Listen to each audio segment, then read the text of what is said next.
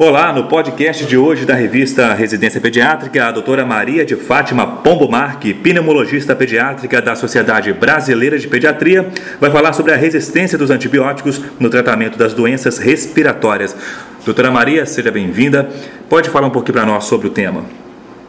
Eu vou falar um pouco sobre a resistência dos antibióticos ao, no tratamento das infecções respiratórias focando nas pneumonias adquiridas na comunidade, por sua maior relevância em termos de gravidade, principalmente nas crianças menores de 5 anos. Mas tudo que eu disser também vale para outras infecções respiratórias, como sinusites, enfim, otites e daí por diante.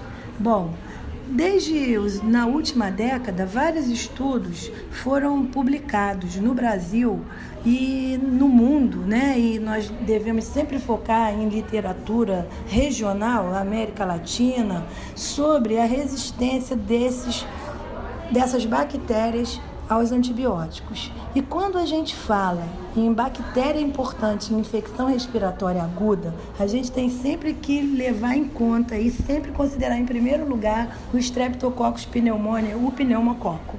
E hoje em dia a gente sabe que se nós avaliarmos o nível de sensibilidade de resist ou de resistência, como a gente queira chamar, do pneumococo aos antimicrobianos mais utilizados, como os beta-lactâmicos, ou seja, penicilina e seus derivados, de acordo com esses novos níveis de concentração inibitória mínima, nós podemos considerar que no Brasil, quando se trata de pneumonia aguda, a resistência dessas bactérias é zero. Isso mostra que nós podemos tratar muito bem o nosso paciente com esse tipo de medicação. Ampicilina, penicilina, amoxicilina e assim por diante. Mesmo casos graves, porque a gravidade do caso também está comprovado que não tem relação com o nível de sensibilidade da bactéria. As complicações vêm na dependência do estado do hospedeiro e do grau de agressividade de cada cepa daquela bactéria ok?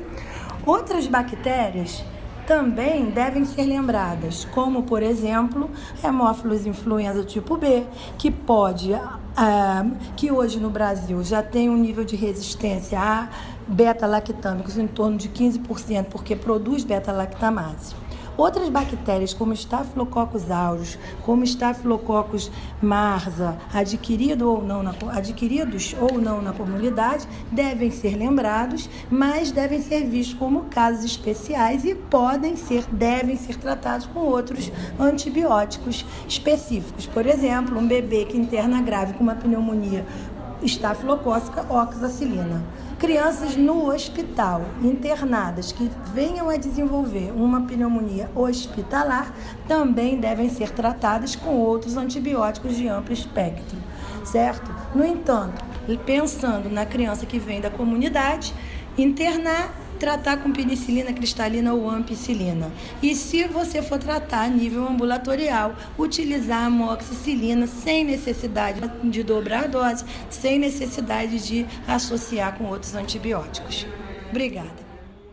Essa foi a doutora Maria de Fátima Marque, pneumologista pediátrica da Sociedade Brasileira de Pediatria, participando conosco no podcast da revista Residência Pediátrica. Até a próxima!